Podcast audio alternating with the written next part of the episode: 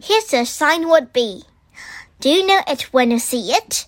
Let's take a look at B to make sure that you can read it. I can be anything that I want to be. I can be a chef or be a sailor on the sea.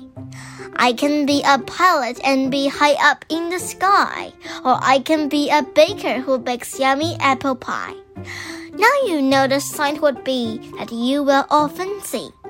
Make sure that you know B E so you read it easily.